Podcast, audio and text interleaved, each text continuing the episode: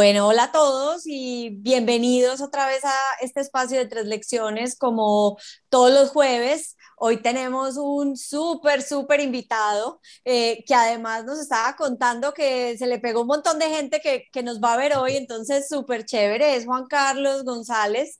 Él es el presidente de Acierto Inmobiliario y como siempre pues me acompaña mi partner de este tema que es Miguel Jaramillo. Juan, Miguel, hola, ¿cómo están? Hola Cristi, hola. Juan, muy bueno. Hola, ¿cómo están? ¿Cómo, vamos?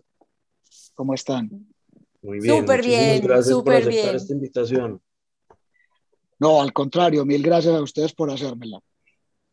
Bueno, Juan, entonces, como te contamos, la idea de este espacio es que arrancamos eh, con que tú nos cuentes un poquito sobre ti, te presentes pues eh, a la audiencia, que no solo son los que están conectados hoy viéndonos en vivo, sino que también como esto queda público en nuestro canal de YouTube, pues hemos visto que la mayoría de la gente realmente no ve el en vivo, sino que después se conectan y lo siguen viendo. Entonces, eh, te abro el espacio para que nos cuentes un poquito sobre ti. Bueno, mil gracias a ustedes y a todos los que están aquí presentes. Eh, antes de presentarme, eh, déjenme decirles que ha sido pues muy retadora esta invitación, como te lo comentaba a ti, Cristina, puesto que a pesar de que con mucha frecuencia me toca tener este tipo de conversaciones, eh, digamos, con, con, participantes muy sofisticados de banca, inversionistas, fondos de capital privado, etcétera, etcétera. Son temas mucho más técnicos, digamos, más de la costumbre y mucho más matemáticos y de pronto hasta un poco más aburridos, diría yo, pero que son del el común de la vida de las personas. Cuando ustedes me cursaron esta invitación, verdaderamente ha sido complejo para mí tratar de preparar algo que se salga un poco de las métricas habituales que todos los empresarios eh, nos toca con tanta frecuencia asumir y que en, en épocas como las actuales eh, son las que más mira la gente eh, porque son comparativas en números, en quién tiene más poder, en quién ha crecido más en la escala de millonarios, eh, etcétera, etcétera.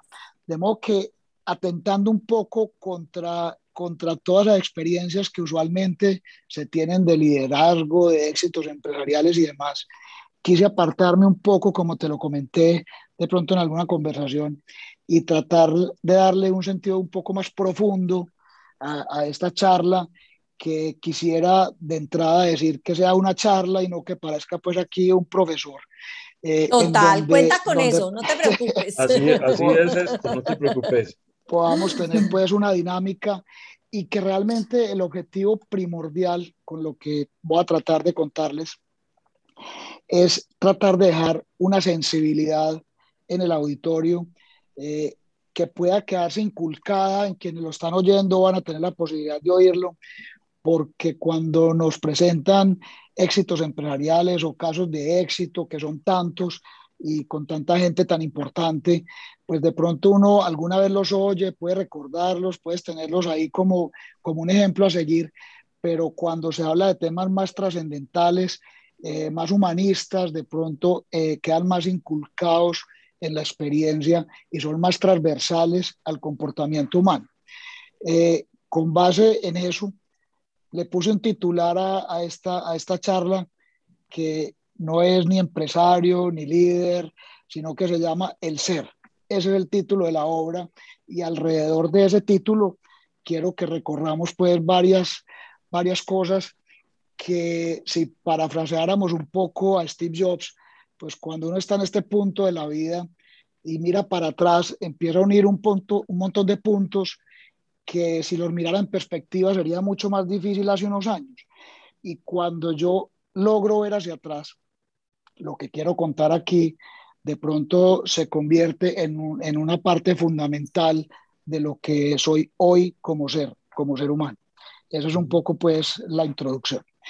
Eh, mi nombre puede ser Juan Carlos González, soy ingeniero civil de la Escuela de Ingeniería de Antioquia, tengo un posgrado en finanzas, eh, eso ya lo que estoy contando pasó hace muchos años. eh, he tenido pues la fortuna Yo no sé, perdón Juan, aquí me voy a reír de los tres, porque los tres somos exalumnos de la escuela, si todavía están las fotos de las promociones, las de nosotros deben ser un poquito cafés. No, donde, estemos, ahí conmigo y mis compañeros debemos ser todos peludos y de barba. Pero desafortunadamente ya no existen, eso sí fue una pérdida enorme. De, qué lástima. Bueno, yo les cuento mi año de, graduación porque de pronto aburro a todos los que están aquí presentes. Eh, entonces, les decía que en realidad, pues el objetivo mío eh, es poder transmitir un mensaje y que, y que, algo de lo que digamos aquí quede inculcado en quienes lo están escuchando. Eh, he tenido la fortuna de, de trabajar a lo largo de todos mis años profesionales en el mismo sector que para algunos podría reflejarse como una monotonía, pero para mí ha sido demasiado atractivo y demasiado profundo porque el sector en el que trabajo tiene demasiadas aristas, eh, complejidades e impactos sociales. El sector es el sector de la construcción, eh, que como bien saben todos, eh, alberga a su alrededor demasiados sectores, eh, digamos, colaterales en materia de producción de materiales, en materia de empleo, etcétera, etcétera. Entonces ha sido bastante agradable poder estar a lo largo de estos años profesionales siempre en el sector conociendo cada una de esas aristas. Eh, inicialmente empecé siendo empleado ocho años en el grupo empresarial antioqueño en Sudamericana, eh, trabajando precisamente en temas afines con lo que estoy diciendo y más adelante me independicé, eh, formé una compañía en asocio con otro par de amigos eh, que tuvimos durante 10 años y luego ya fundé pues la compañía propia que es en la que estoy actualmente trabajando, que es Acierto Inmobiliario. Eh, no quisiera darle mucho, mucho desarrollo pues a eso porque creo que es suficiente presentación. Yo en realidad tengo pues un objetivo fundamental que es tratar de transmitir eh, alrededor de ese titular del ser, eh, lo que yo considero que es transversal eh, a todos los comportamientos humanos y todo lo que alberga ese sujeto activo que se llama el ser.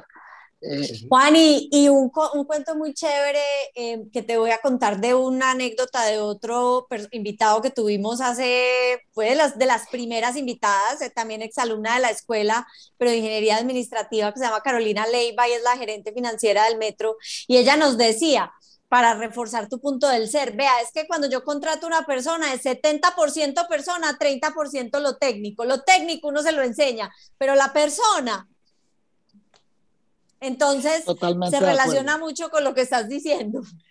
Y es, digamos, la esencia de por qué elegí, digamos, este tema, que puede ser un poco denso, y, digamos, dentro de mis objetivos de la presentación es, por lo menos, aburrirlos poco, no aburrirlos demasiado, porque puede, puede que el auditorio esté esperando más métricas de éxito, no, de éxito. y usualmente nos aburrimos poco y conversamos mucho.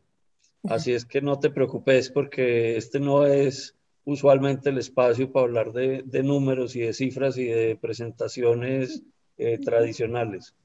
Eso me da un poco de tranquilidad, Miguel. Eh, siguiendo pues en ese desarrollo, pues uno diría que debería contextualizar un poco lo que es el ser para después hacer acopio de una serie de circunstancias que son las que alimentan ese ser y poder entender por qué es tan determinante ese concepto de ser en todo lo que hacemos usualmente desde lo cotidiano hasta lo fundamental. Eh, y es que no en vano, digamos, a lo largo de la historia, desde los griegos, eh, se está tratando de entender lo que es el ser y cómo es determinante eh, en las sociedades y en los comportamientos. Pues digamos que la piedra angular de la filosofía de Aristóteles era el ser en cuanto era un ser en potencia y en acto que cada vez estaba reconvirtiendo, retroalimentando y transformándose para pasar de potencia a acto y sucesivamente volverse otra vez potencia, donde pues básicamente el único que es verdaderamente acto en forma definitiva es Dios. Esa era pues la filosofía de Aristóteles y que me parece importante tenerla como desde, para tener el contexto desde 500 años antes de Cristo hasta hoy y me parece determinante pues entenderlo. Eh, más adelante, pues y muchos autores lo han hecho, pues Shakespeare en su obra cumbre de Hamlet habla claramente del ser o no ser eh, en, el, en el soliloquio famoso de, de, lo que significa el ser humano y la trascendencia, la muerte, la vida, etcétera, etcétera. De modo que el ser es una cosa totalmente definitiva y transversal a cualquiera de las actuaciones humanas. Ese ser eh, es tan determinante que no podría uno pensar que se puede ser un gran empresario, se puede ser un gran líder si no es una persona, si no es un buen padre de familia, si no es buen hijo, si no, si no es un buen hermano, si no es un buen amigo. Eh, es por eso pues que considero que esa, esa palabrita tan corta eh, tiene una profundidad extrema y que es determinante tratar de analizarla. Eh, en cuanto a la, a la definición o, al, o al, a cómo llenar ese sujeto activo que es el ser, eh, a lo largo de, de, los años yo he tratado de construir, eh, y mirándolo para atrás vuelvo y repito, como una serie de términos que me parece que alimentan de forma muy adecuada lo que es ese ser. Y he hecho acopio como una serie de palabras que no quiero pues entrar aquí a hacer definiciones de la Real Academia de la Lengua, pero sí como de profundizar en ellas, en lo que significan y en lo valiosas que pueden ser de cara al comportamiento. Porque ese ser eh, fundamentalmente hay que construirlo sobre unos valores éticos, porque sin ellos eh, pues no hay nada. Eh, aquí hay muchos ingenieros y me van a entender con facilidad que si hiciéramos una metáfora de lo que es el ser con lo que los ingenieros a diario hacemos de edificios y construcciones, un edificio sin cimientos o sin fundaciones eh, no tiene ninguna sostenibilidad. Y para mí el símil de las fundaciones o los cimientos del edificio son esos valores éticos del ser. Esa es la parte fundamental sobre la que se construye un ser y hay que hacer hincapié y guardarlos pues como en piedra en cada una de las personas porque ese es el determinante del horizonte del comportamiento. Y bien lo decías tú ahorita, Cristina, que sería imposible pensar que alguien es un buen profesional si no es un buen ser humano. Eh, no sé si es el 70, el 30 o el 20, pero yo me atrevería a decir que las personas más exitosas de la historia, eh, y, no lo, y no medidas por, por el poder o por el dinero, siempre han sido más seres humanos que, que individuos académicamente muy sobresalientes.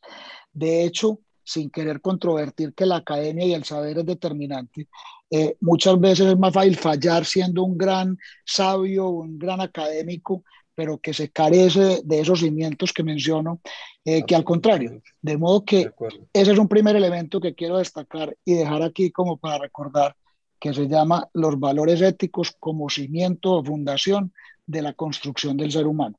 Ese es un primer punto relevante.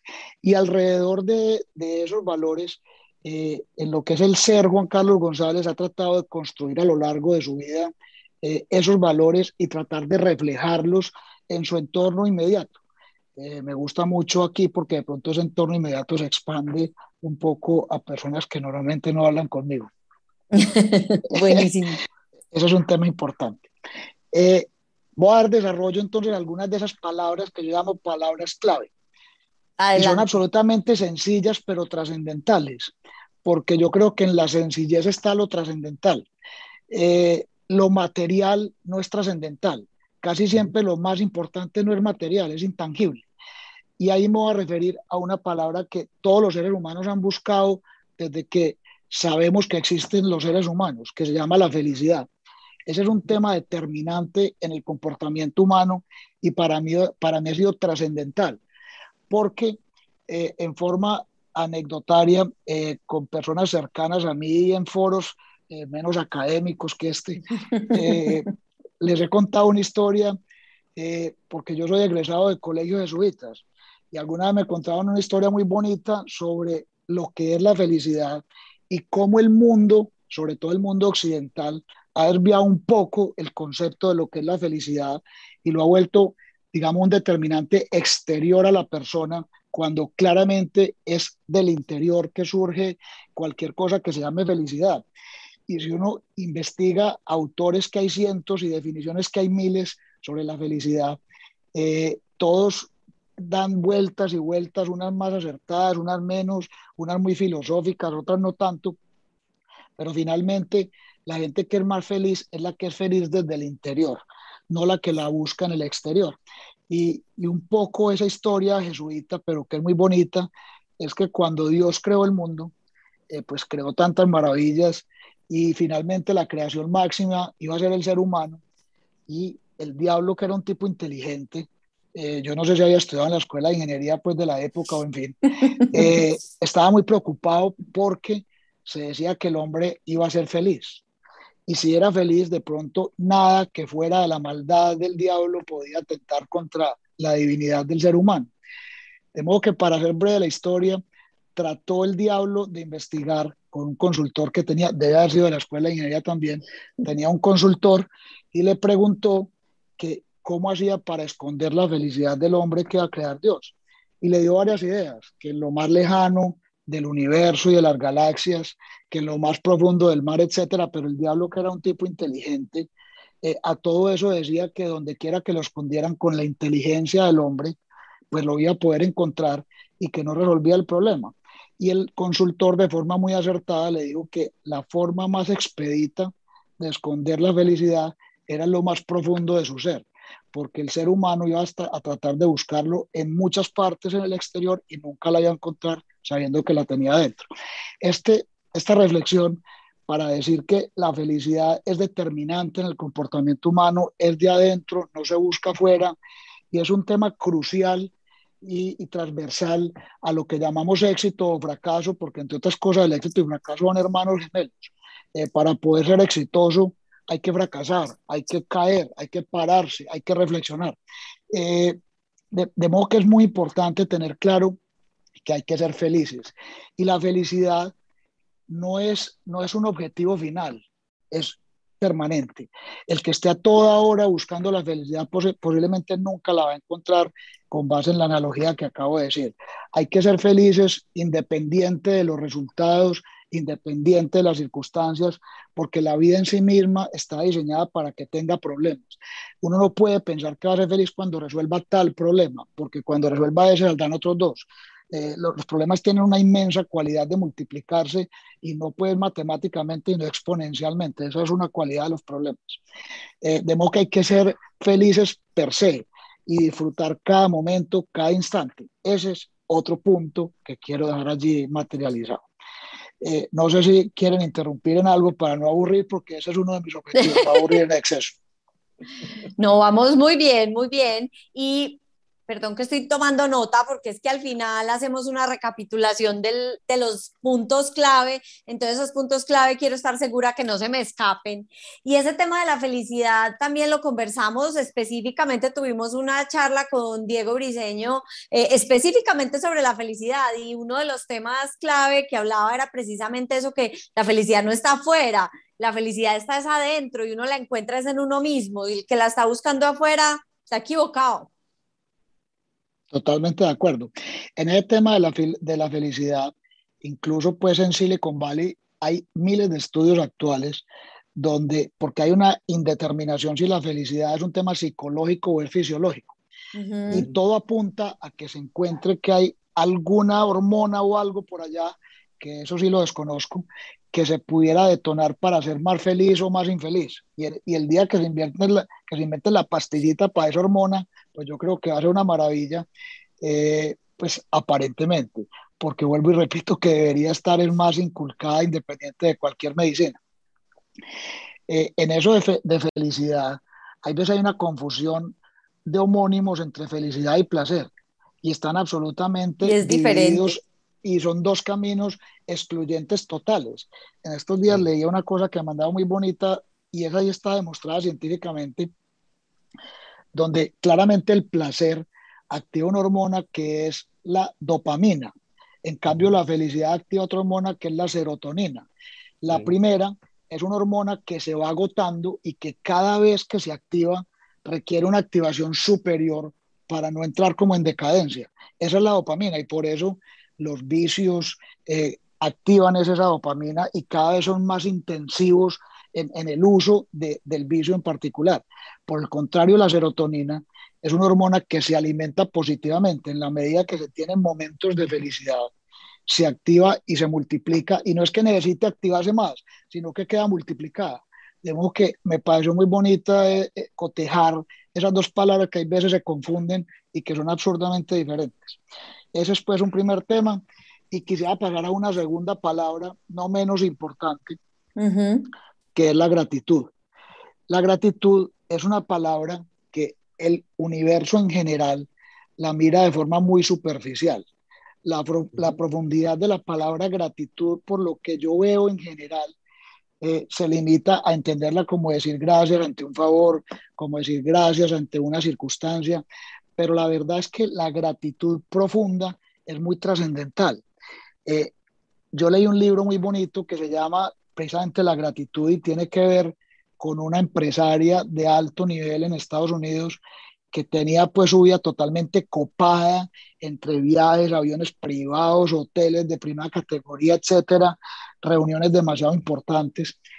Y un día se dio cuenta que no estaba teniendo, no estaba teniendo tiempo para atender lo más importante de su vida, que entre otras cosas en la mía también es, es la familia, los hijos, los amigos, el gozar de una conversación o de leer un buen libro. Eh, y ese día hace una reflexión y dice, yo tengo que ponerle un freno a esto porque definitivamente yo no estoy viviendo, estoy actuando como un robot. Esto lo podría hacer un robot en las circunstancias actuales, pero la persona humana, ese ser al que nos estamos refiriendo, no estoy siendo yo. Y hace como un stop en su, en su vida y empieza a reflexionar sobre los temas que le han sucedido en su vida, sobre los cuales debería cada minuto agradecer, como eran sus hijos, su familia, eh, sus vivencias, sus libros, etcétera. Ese tema de la gratitud es verdaderamente hermoso y esa gratitud eh, genuina tiene una trascendencia enorme porque entre otras hay otro libro por allá de mediados del siglo pasado que es El Secreto, muy conocido, muy leído. Ah, sí. Donde si uno no fuera tan genuino en la gratitud, pues incluso sería válido hasta ser agradecido porque como que atrae en el universo una energía eh, positiva y va sumando como todo a favor y crea un círculo virtuoso.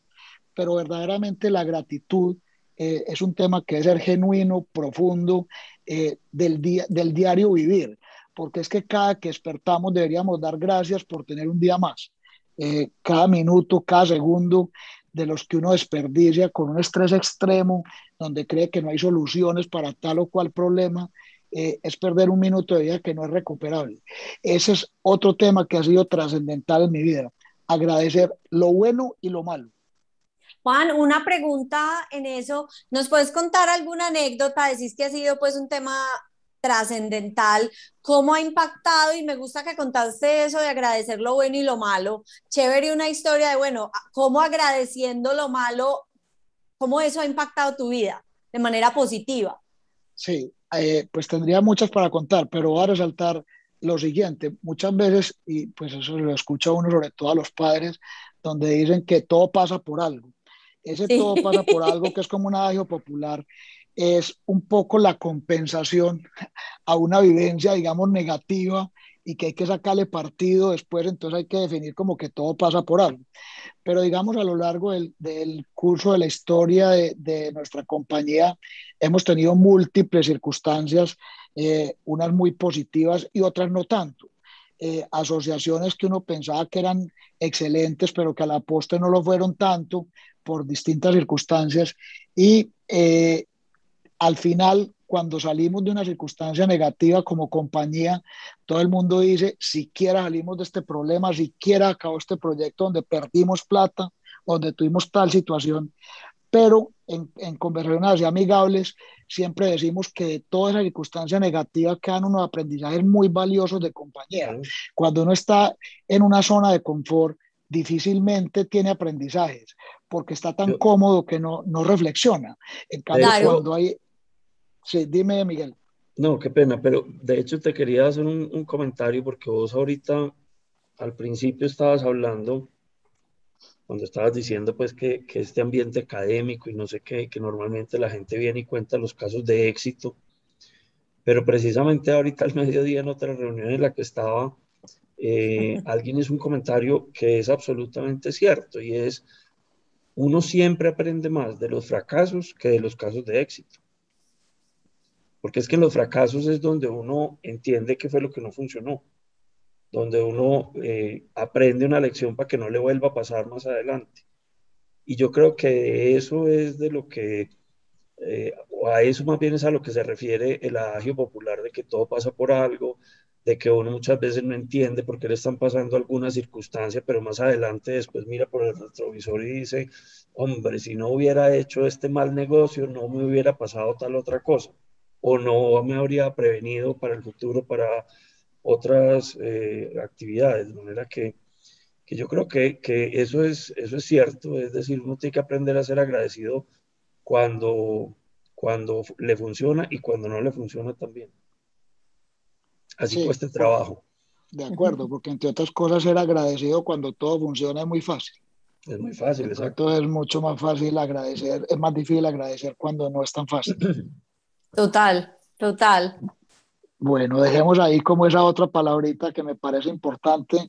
Y si se tratara de recomendar algún libro, lo recomiendo en, en su totalidad el libro de la gratitud, que es un libro, digamos, muy inspirador eh, desde la realidad de las personas.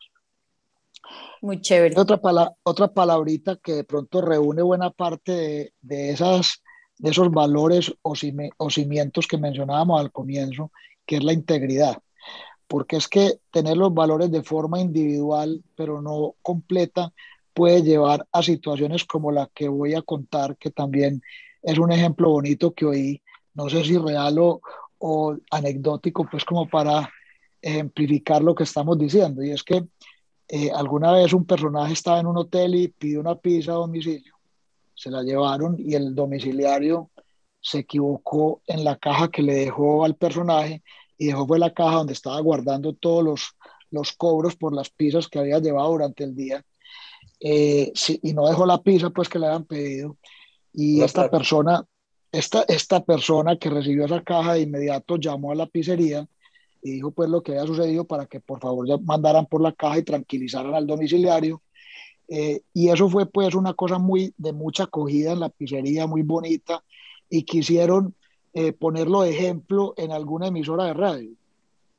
Entonces le pido en el favor que comentara eso, pues porque en unos momentos como los actuales, donde la gente eh, no respeta pues nada y se encuentra una plata que es de otro y abusa y aprovecha, eh, vieron esto pues como un ejemplo, eh, como lo que queremos hacer hoy con tantas personas que lo van a oír. Y, y este personaje no quiso participar de ninguna manera en esa entrevista y le preguntaron que por qué no quería hacerlo si con eso daba ejemplo. Y el tipo lo que dijo es que él era casado y ese día estaba siendo infiel a su señora cuando pidió la pizza. Entonces, eh, esa es como esa comparación entre ser honrado, pero no ser íntegro. Yo creo que ese tema de los valores tiene que ser integral, tiene que ser transversal a todo el comportamiento, porque de lo contrario, pues no, no, no es trascendente. Ese es otro tema que quiero pues dejar ahí como importante. Uy, ese eh, me lo pone a pensar a uno, sí, sí, ese ejemplo está súper teso, súper. Claro, se queda uno como, ah, Sí, resaltando un montón de cosas positivas de este personaje, pero bueno, ¿y dónde está realmente el valor? Y la, pues el valor es, no, es, no es en un pedacito, el valor es en todo, en todo el actuar.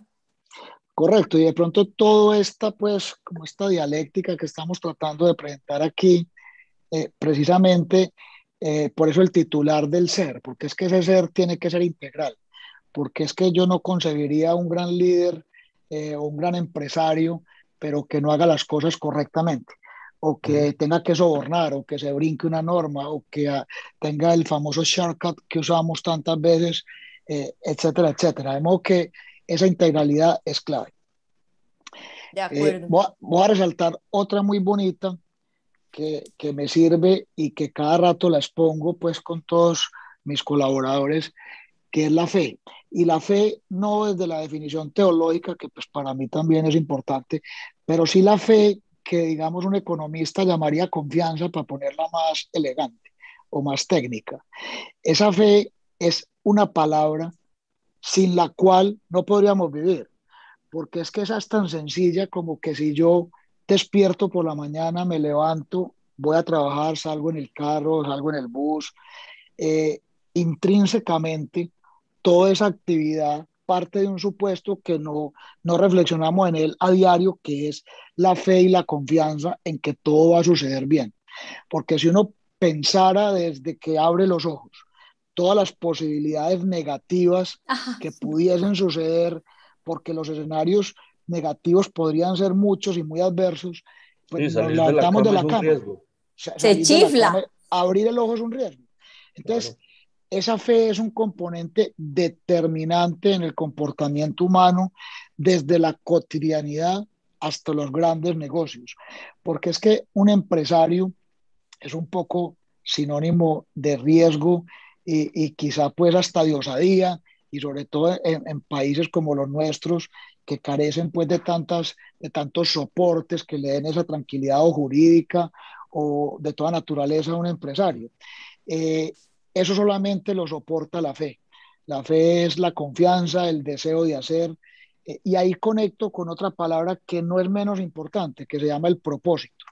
Porque es que esa también es una palabra muy de moda, pero que yo creo que si no fuera tan expresa como la quiero exponer, sino que fuera tácita, yo creo que los seres humanos en general tenemos un propósito, porque es que sin él, pues es que yo no sé para dónde iríamos. Cada cual tiene un propósito, ser artista, ser cantante, eh, manejar carro, etcétera, etcétera. Eh, ese propósito está intrínseco en la mente de las personas, por lo menos las personas que, que quieren tener un norte, porque pues ni hablar de quienes no lo tengan, porque ahí sí pues yo no sé ni para dónde va.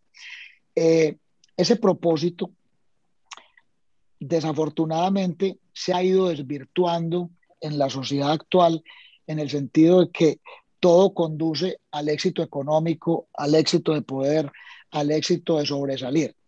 Y ese propósito visto así es un propósito muy insignificante, porque lo único que produce pues es riqueza o satisfacción personal que empezaría a parecerse con lo que denominábamos placer en lugar de felicidad, porque el propósito que no sea trascendente, que no permita tener un legado, que no impacte a una sociedad, es un propósito insignificante.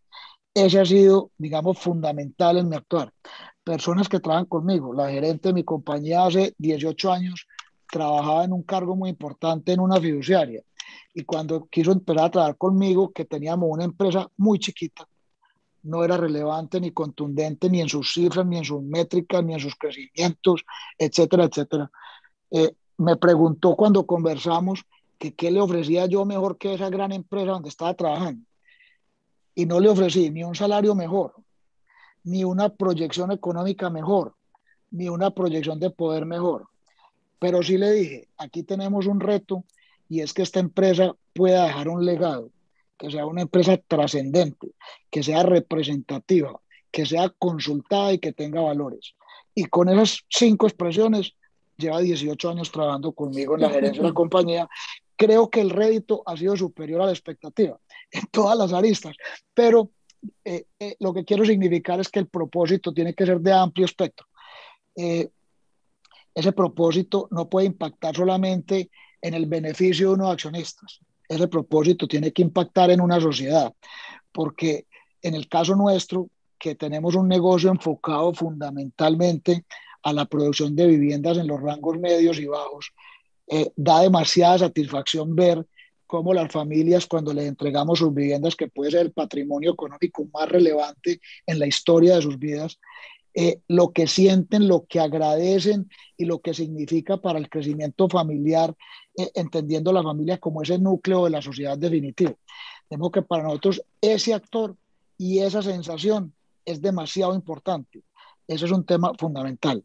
No es menos importante eh, de parte mía entender que todos los colaboradores y todo este grupo empresarial, que hoy suma alrededor de 1.500 personas entre directos e indirectos, eh, su vida, su prosperidad, su satisfacción, su mayor parte de tiempo de cada una de sus vidas está siendo absolutamente feliz. Yo diría que el que menos camiseta tiene en la compañía respecto de los demás soy yo, porque allá todo el mundo parece dueño de todo y eso se refleja en los resultados, en los comportamientos, en la exigencia. Es una cosa increíble eh, la forma en que, en que la gente valora como ese, ese sentido empresarial donde no solamente pretende beneficiar a uno o a dos, sino que puede haber un beneficio general, donde los hijos de las familias prosperan, crecen, se educan, es una cosa verdaderamente satisfactoria. Juan, y, me imagino, me imagino eh, relacionando eso con la palabra anterior de la confianza. Eh, una de las cosas que hemos conversado aquí con otros de los invitados ha sido como esa importancia de la confianza entre los miembros de, de, los equipos, ¿cierto? Y yo creo que cuando el propósito es claro y cuando uno tiene la camiseta y cuando uno así vive y vibra por lo que hace y donde trabaja, esa confianza también se vuelve como un hilo conductor en que todos estamos, sabemos nuestro rol, sabemos por dónde vamos y yo sé que mi compañero y mi coequipero confío 100% en él y sé que él va a entregar lo que necesita, lo que tiene que entregar y yo también. Tal cual. Es, tal el nivel, digamos, de compromiso que yo estoy seguro que si alguien del equipo ve que otro no está actuando, digamos, en, en coincidencia o en, o en consonancia con el equipo, eh, trata de que no esté, porque no haría parte del equipo. Eh, hoy por hoy, a pesar pues de, de que los jóvenes tratan de, de, buscar mucho empleo y cambiar de aquí para allá y evolucionar, etcétera, nosotros tenemos un nivel de permanencia empresarial tanto en jóvenes como en los que no lo somos tanto, eh, digamos, de largo aliento, porque la gente se siente feliz y confortable como con lo que ese equipo está produciendo y los resultados que observa que provienen de su gestión, porque una cosa fundamental ahí es, es el saber delegar, porque digamos no se delegan responsabilidades, pero sí se delegan actuaciones y la gente con eso se siente verdaderamente importante y que es la que está comprometida con el objetivo. Juan, me, me hiciste pensar con algo que estabas mencionando ahorita, que hablaste de que cuando hiciste esa conversación con, con quienes soy la gerente de la compañía, le dijiste que uno de los retos era hacer trascender la, la, empresa. Eh, y resulta que esta mañana estaba yo recibiendo una clase con un chino que trabaja en Alibaba. Y el tipo estaba hablando precisamente del tema pues, de misión, visión, valores, no sé qué. Eh, pero mencionó una cosa que me encantó. Dijo, uno de los, de los statements de Alibaba es, en, el, en ese sentido de la trascendencia, dice, nosotros queremos ser una compañía que dure 102 años. ¿Por qué tan preciso? él dijo, porque, exactamente, él dijo, bueno, ¿por, qué 102 años? Y yo, no, pues eh, porque en el mundo hay cierta veneración hacia las empresas que logran sobrevivir o pasar un, centenar de años eh, operando, pero sabemos que en el futuro las cosas pueden cambiar. Sin embargo, nosotros sí estamos apuntándole a que sea una empresa estable, que genere empleo, que genere relaciones con los clientes y le estamos apuntando a un plazo largo, a 102 años, ¿cierto? Una cosa como muy interesante me pareció porque eh, pues sí, le, le, pone como, como, como eh, fecha de, de, finalización, pero por el otro lado tiene a todo el mundo montado en un barco donde todo el mundo dice, ¿sabe qué? Lo que vos decías, eso genera confianza, eso genera fe. Es que el dueño de la empresa está apuntando a que esto dure 102 años, entonces yo, yo tengo que hacer bien mi trabajo, ¿cierto? Claramente. Muy en ese tema de la fe, de pronto omití decir una cosa que es bastante importante. Eh, normalmente los seres humanos, y eso es natural, a digamos a nuestro materialismo, eh, ahí le doy un poquito de sentido teológico al tema de la fe.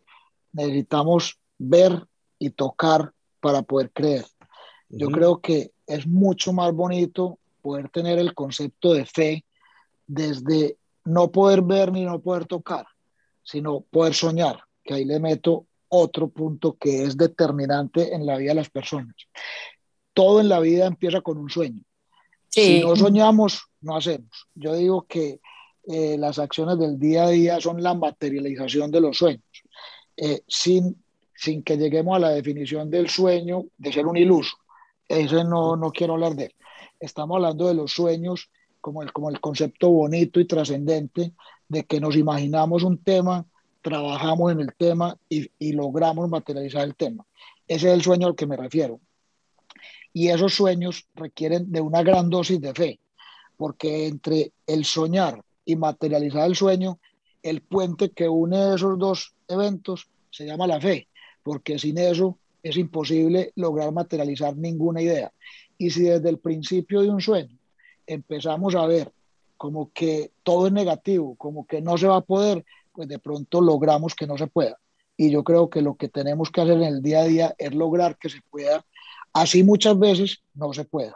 Eso es una de las cosas que muchas veces conversamos con todo el equipo, porque en este negocio nuestro tenemos demasiados actores, desde lo público hasta lo privado, y cada situación depende de miles de temas, de miles de procesos, de unas ineficiencias que hay veces generan desesperos en los equipos y que eh, desde mí mismo empieza uno a decir, pues yo tengo que hablar conmigo mismo ahí en la cama y le digo a mí mismo, tranquilízate, ten fe, porque, porque hay veces uno dice, pero a ver, ¿qué es esta vaina que todo parece imposible?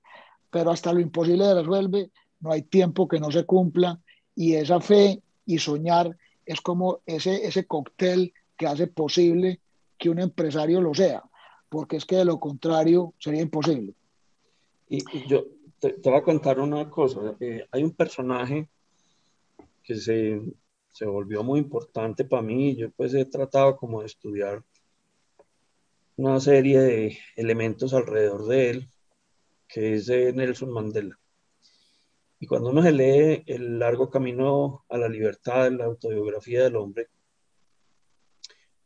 en alguna parte él habla justamente del soñar. Em, mira, soñar tiene una particularidad, Juan, y es que en la vida a uno lo pueden despojar de muchas cosas. Volvemos a, a lo que decías al principio, lo material, ¿cierto? A vos te pueden quitar todo lo que tenés, te pueden quitar el cargo que estás ocupando, te pueden quitar tus pertenencias, te pueden quitar la libertad, pero de las pocas cosas que a uno nadie le puede quitar es la capacidad de soñar.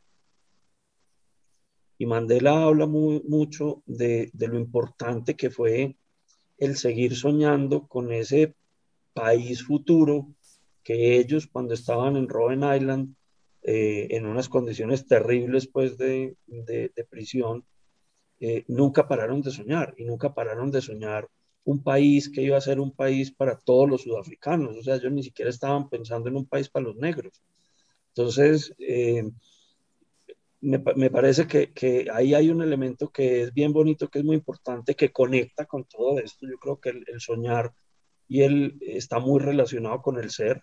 El, uno además tiene que aprender a desarrollar su capacidad de, de, pues, de tener sueños bonitos, ¿cierto? De, de soñar proyectos y de soñar eh, cosas positivas sin caer pues en lo que vos decías ahora, sin, sin volverse iluso, pero sí mantener viva esa, esa llamita de, de, seguir pensando en proyectos y de seguir pensando a veces en quimeras, pero algunas de esas se, se materializan.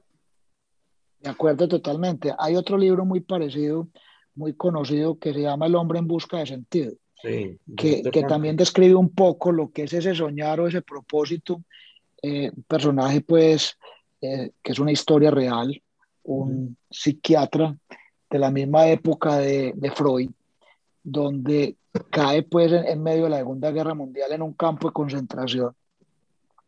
Y lo primero que él trata es de guardar como todos los escritos que tenía en torno pues al psicoanálisis y demás.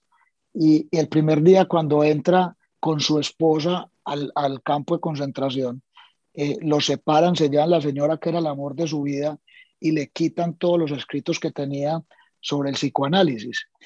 Y todos los compañeros que entraron con él, la mayoría, fueron perdiendo la esperanza, eh, fueron perdiendo como el sentido de vida y no tenían ningún propósito, ni ninguna ilusión, ni ningún sueño. Y más que la muerte física por el maltrato y todo lo que sucedió allí, los fue matando como la muerte, esa muerte mental que al final del día es la que acaba con los seres humanos, cuando se pierde la capacidad de soñar, se, acabó básicamente la vida. Queda un cuerpo material, pero lo demás ya no existe. En cambio, este señor eh, tuvo como la ilusión, que a la postre, pues, entre otras, no se le cumple, como de volver a ver a su señora. Eh, empieza, pues, como a tener un sentido de vida un poco más profundo. Eh, mira las estrellas y cree que una de las estrellas es su señora en otro campo de concentración y demás. Y logra, pues, sobrevivir a esta tragedia pues universal y de la historia, pero que tiene que ver mucho pues con la fe y, el propósito. Es otro libro pues muy valioso. Por supuesto. Eh, creo que me estoy volviendo un poco largo y voy a terminar con tres temitas rápidamente. Dale. Eh, que son otras tres palabras que me parece que no son eh, menos importantes que todas las que hemos descrito. Y una de ellas fundamental se llama la humildad. uno de los problemas del éxito si entendemos por éxito el crecimiento profesional eh, o el crecimiento de un deportista que se vuelve muy importante, eh, no, lo no lo compartiría, pero para algunos sería el crecimiento económico, etc. Eh, quien se crea que eso ya lo puso en un nivel diferente a los demás, es decir, perdió la humildad, ese ya es un fracasado. Ese es el que yo llamo el fracaso del éxito, porque ya dejó de ser ser, eh, y eso es lo que estamos tratando de dejar aquí eh, medio tatuado.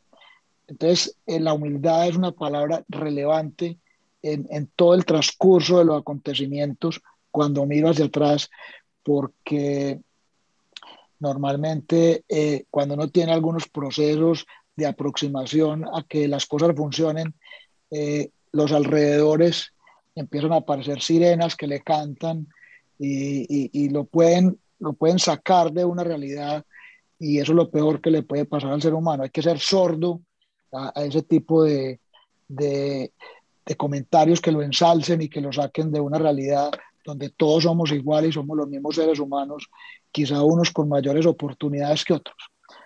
Eh, esa es otra palabra pues que me parece que hay que dejar inscrita. Dos más y termino. Dale. ah, bueno. Esa, esa apuntémosla para, la recopilación de, frases porque me de frases célebres, ya la noté. De ser sordo a las sirenas que lo, que lo embelezan a uno, eso me pareció muy importante.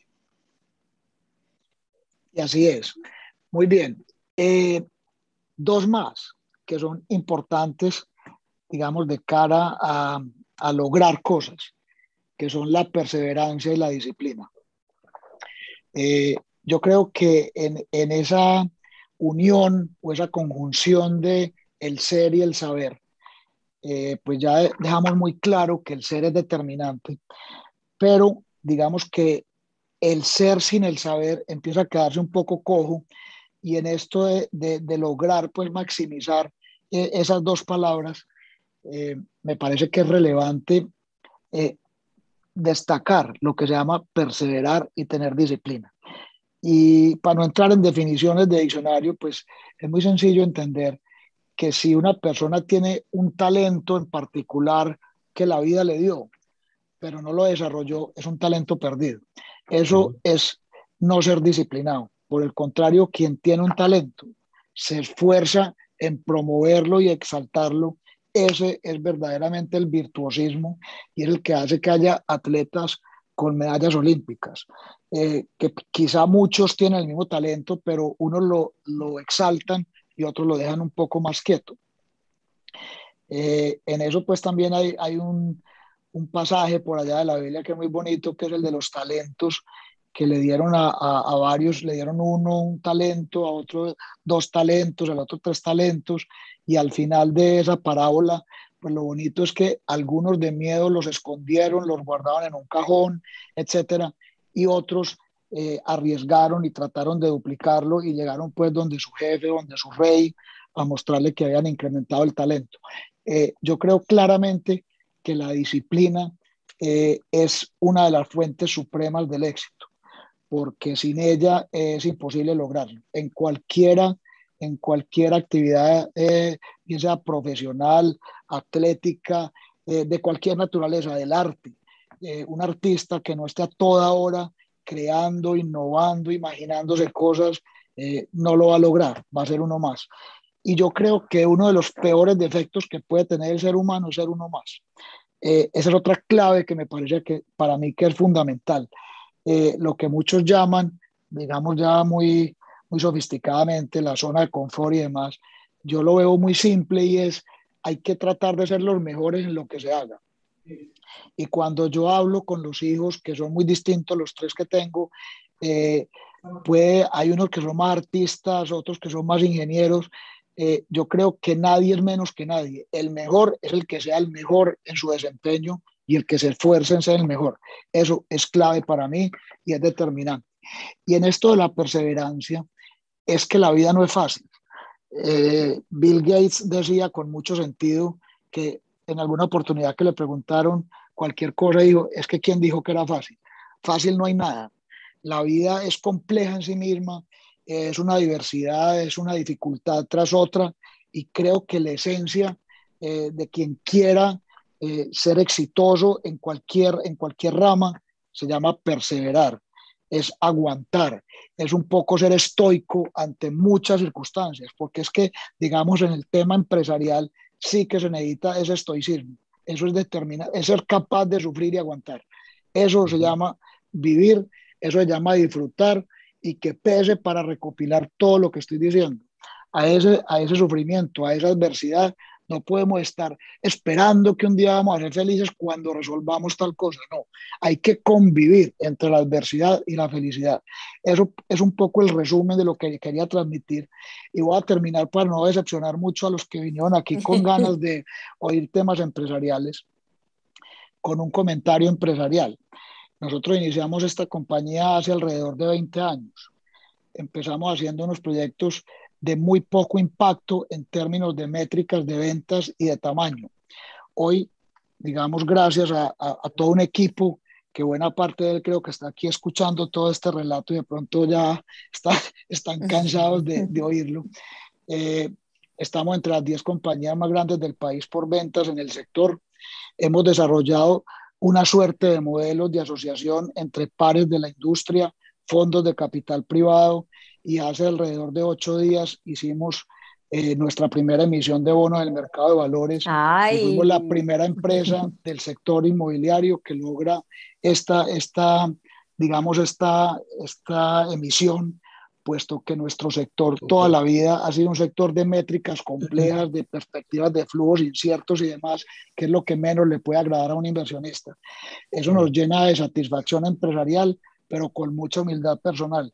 Eh, eso muestra un esfuerzo de un equipo, un esfuerzo de un grupo y que en la medida que todo ese ser que acabamos de describir aquí pueda ser transversal como padre, como hermano, como hijo y como empresario, se pueden tener resultados. Eso es un poco el resumen de la conversación. Súper chévere. Súper, Juan, ya hiciste, hiciste la recapitulación por mí, me la ahorraste.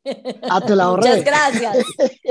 Muchas gracias ahí que me la ahorraste. Entonces propongo, dale, Miguel. Antes, antes de tu recapitulación, eh, Cristi, es que pues aquí oyéndote hablar me, me, has hecho reflexionar en muchas cosas. Y particularmente al final, cuando estabas hablando de disciplina y perseverancia, hablaste del ser, con el saber. Em,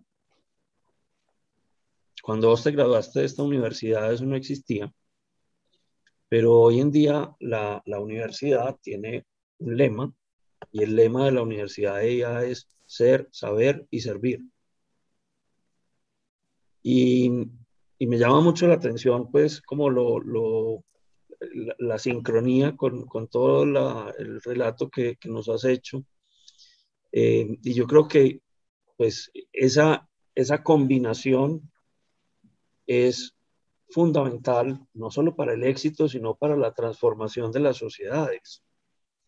Eh, digamos que el, éxito, mm, yo hoy en día creo que, la medición del éxito debe ser relativa, porque es que el, éxito desde lo económico, desde, desde lo material, eh, no necesariamente representa que esa persona en su ser interno se sienta o viva como una persona exitosa.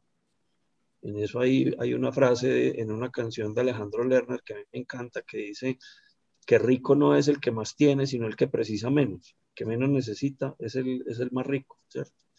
Y uno a veces encuentra personas que desde lo material pueden tener unas restricciones muy fuertes, pero que desde su fuero interno eh, pues son, son espiritualmente ricos, pues, y no lo digo desde la perspectiva religiosa. Em, pero sí creo que, que concentrarse uno en desarrollar ese ser, combinarlo con sus saberes, con lo que aprende uno no solamente en la academia, sino lo que uno aprende en el día a día con, con las interacciones con todo el mundo. Y pensar siempre en, en, tener la capacidad de servir con eso a los demás. Yo creo que ahí está la clave de uno lograr una transformación impactante en, en cualquier sociedad, así la sociedad sea simplemente eh, la sociedad conyugal, ¿cierto? Cualquier tipo de sociedad. De acuerdo, Miguel.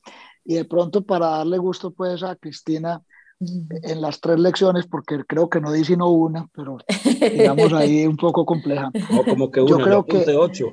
Yo esas, también. Esas, esas tres Yo dije, lecciones, ¿cómo voy a volver esas ocho tres? esas, esas tres lecciones en realidad son las que tú acabas de decir, Miguel. Ser, saber y servir.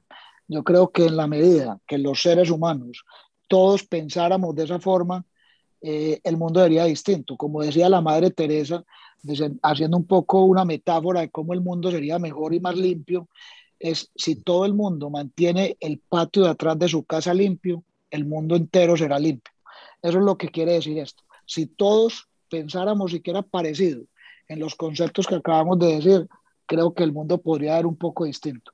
Y es por eso que introduje esto diciendo que iba a ser un poco más, eh, digamos, humanista esta presentación y menos métrica y menos académica, porque yo creo que los números, las métricas y todo eso se puede olvidar, pero yo creo que los conceptos que dijimos aquí son claves para que la gente sienta que puede hacer cosas por la humanidad, por, por sí mismos, en fin, creo que es importante.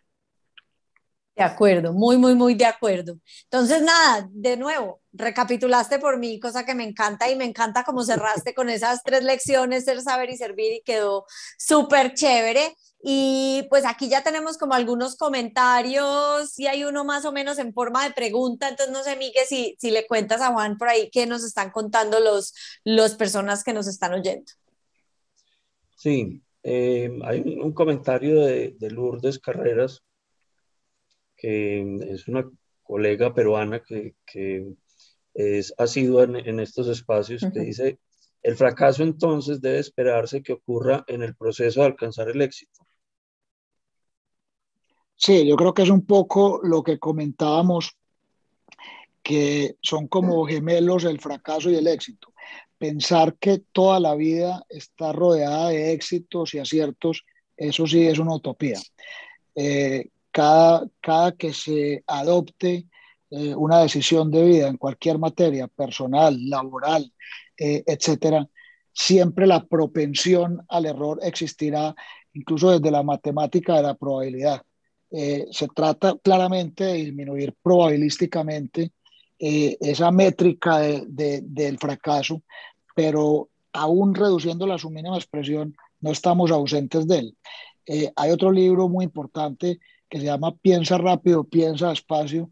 Ah, es, de, chévere. Pues de un, de un, par de premios Nobel de Economía, que no recuerdo el nombre en este momento, pero que, tiene, que ilustra muy bien lo que estamos diciendo, y es que los seres humanos normalmente eh, resolvemos con el cerebro eh, frontal eh, la mayoría de las situaciones, pero hay un cerebro, digamos, mucho más profundo y mucho más analítico que entra un poco en disputa con ese cerebro frontal y que es un cerebro más profundo que trata de ver las posibilidades de fracaso ante cualquier decisión. Eh, desde lo matemático y la probabilidad, pues yo creo que incumbe a los profesionales exitosos, eh, académicamente buenos, eh, tratar de oír ese segundo cerebro para no quedarse en lo superficial porque nos podría conducir con facilidad al error. Pero con todo y la aplicación de, de esos dos cerebros, siempre la probabilidad del fracaso, así sea temporal o más definitivo, existirá. Y eh, ante él no podemos sucumbir, porque como decía esto ahora Miguel, pues digamos, en esos fracasos, en esas situaciones se aprende más que incluso en los éxitos.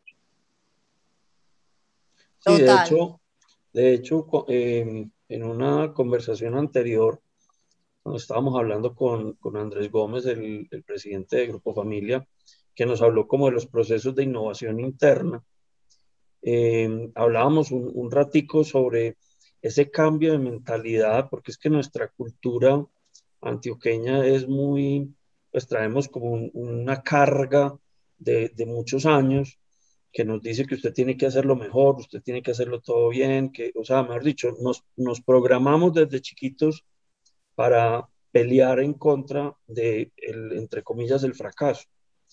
Pero en esos errores o en esas fallas o en esos planes que no, que no salieron como uno creía que iban a salir, pues en realidad hay una cantidad de aprendizajes muy importantes. Entonces, eh, y, y, y, vos lo mencionabas ahorita también, eh, cuando hablabas de, de, de, Silicon Valley, en Silicon Valley tienen muy claro que cualquier persona que se vuelve exitosa tiene a cuestas una serie de fracasos importantes que son los que lo han ido forjando y lo han ido volviendo el profesional que, que es. Entonces, yo creo que ahí también hay un trabajo que, que necesitamos hacer desde nuestra cultura y permeando las organizaciones en el sentido de, de no ser tan duros en contra de, de, los fracasos, sin, obviamente sin que uno se vuelva pues permisivo con que las cosas se hagan mal ni nada por el estilo, pero, pero cuando algo no sale como uno lo tenía planeado, pues decir, venga a ver, aquí ya aprendimos y listo, para adelante. Uh -huh. De acuerdo. Total, totalmente de acuerdo. Bueno, ¿tenemos algo más de preguntas o de comentarios, Miguel? No, no veo aquí nada más. Bueno, listo, no, Juan. Muy chévere el espacio, de verdad que me encantó la conversación y me encantó el enfoque que le diste y muchísimas gracias. No, a ustedes mil gracias de nuevo. Muchas gracias por, por este espacio, por la generosidad con el tiempo y con, y con esta sabiduría tan importante que yo creo que es eh, clave. Total. Eh, un momentico que aquí acaba ah, bueno. un comentario. Dale, dale. Estar en los momentos complejos, cuando se siente que las cosas no pueden estar peor, ¿cuál es ese pensamiento o motivación que te hacen seguir adelante? Bueno, eh, yo creo que ahí aplicaría de pronto haciendo uso de algunas de las palabras la, la perseverancia.